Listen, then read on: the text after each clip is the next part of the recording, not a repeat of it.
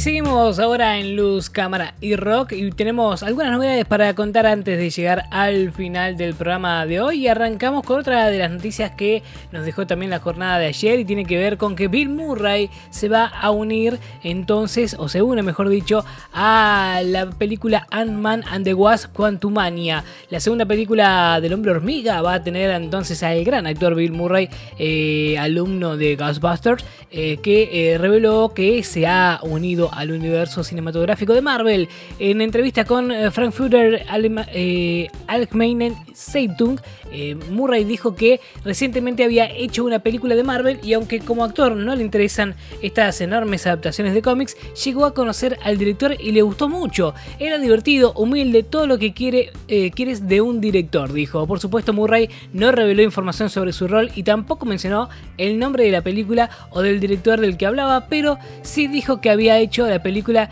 eh, Brinkington, eh, por lo que es fácil deducir que se trata de Peyton Reed y Ant-Man and the Wasp Quantumania, eh, que comenzó a filmarse en este caso en Londres en julio de, este año y contar, contará con Catherine Newton como Casey Lang y Jonathan Mayors como el villano Kang de El Conquistador, ¿no? Kang the Conqueror. Así que lo tenemos ahí a Bill Murray sumándose al universo cinematográfico de Marvel entonces en un personaje no revelado aún dentro de la película del Hombre Hormiga, la segunda película eh, Ant-Man and the Wasp Quantumania.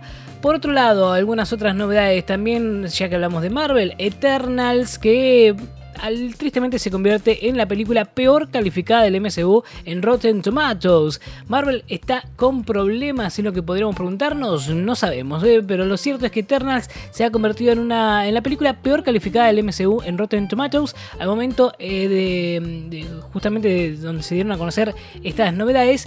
La eh, película dirigida por Chloe Zhao tiene, tenía un 63% de aprobación en Rotten Tomatoes en un total de 95 críticas, así que se encontraba por debajo de Thor de Dark World, la segunda de Thor, que tenía un o tiene un 66% de aprobación. ¿eh? Algunos han criticado la película por su incapacidad para equilibrar sus temas o personajes y su dilatada duración y su trama excesivamente complejo.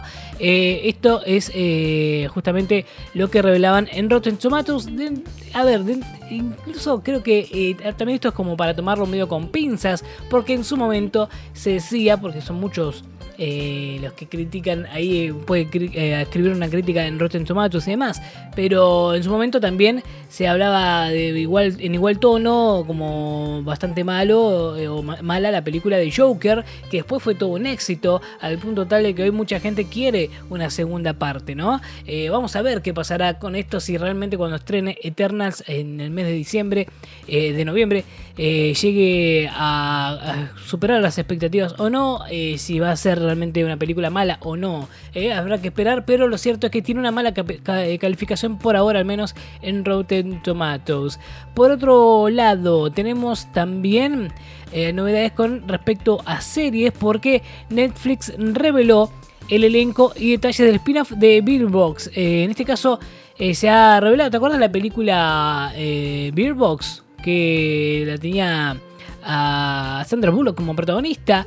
bueno, en este caso se reveló el elenco de los primeros detalles de su spin-off español de la película de Beerbox, eh, que tiene que ver con eh, algunas actuaciones que eh, suman a la película. El spin-off entrará en producción en noviembre y tendrá a Alex y David, David Pastor como escritores y directores.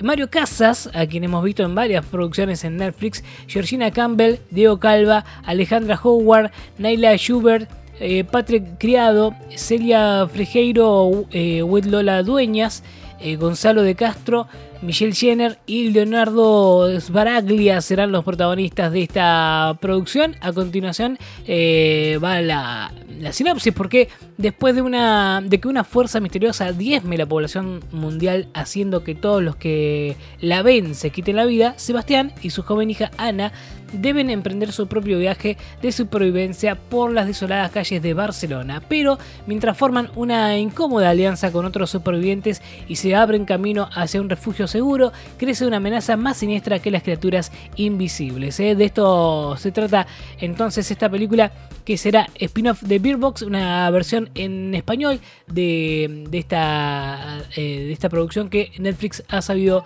sacar en su momento. Por otro lado, tenemos también eh, que Netflix renueva Elite para una sexta temporada. ¿sí? Buena noticia para los fanáticos de Elite o Elite eh, que eh, saben ahora que van a tener una temporada más porque Netflix renovó la serie juvenil española para una sexta temporada, sexta y última, eh, antes del estreno de la quinta temporada. Asimismo anunció que volverán las historias breves para estas fechas festivas y compartió las primeras imágenes y se puede conocer por ejemplo que para el caso de las fechas tenemos Philip Calle y Felipe para el miércoles 15 de diciembre, Samuel Yomar para el 20 de diciembre y Patrick, eh, para el 23 de diciembre. La actriz argentina Valentina Cenere eh, y el actor brasileño André eh, Lamoglia se unirán a la quinta temporada, la cual aún no tiene fecha de estreno, pero va a haber una sexta según lo dio a conocer así mismo Netflix. Y por último, te cuento también que Bruce Willis protagoniza el tráiler de Deadlock.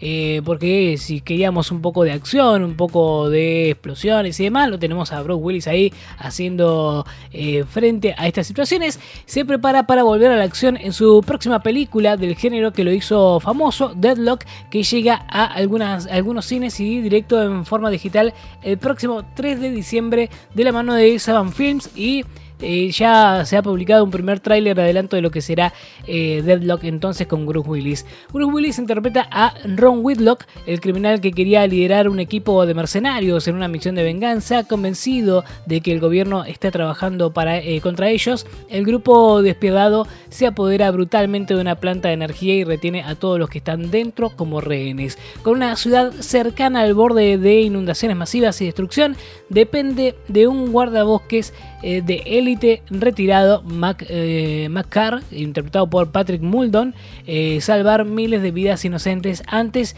de que sea demasiado tarde. Esto es lo que dice la sinopsis oficial de esta película, que dura 96 minutos y cuenta con una clasificación R por violencia, lenguaje adulto y uso de drogas. ¿eh? Así que ya tenemos tráiler para meternos un poquito en tema con respecto a esta película de Bruce Willis que llegará próximamente. Así están las novedades, estas son las noticias que te contamos cuando ya llegamos al final del programa de hoy. Momento de despedirnos, no nos queda más tiempo. Nos vamos a volver a encontrar la próxima. Gracias a todos por estar ahí del otro lado. Mi nombre es Federico Gómez. Será hasta entonces cuando nos volvamos a encontrar con más novedades del mundo del cine y de las series acá en Luz, Cámara y Rock. ¡Chao!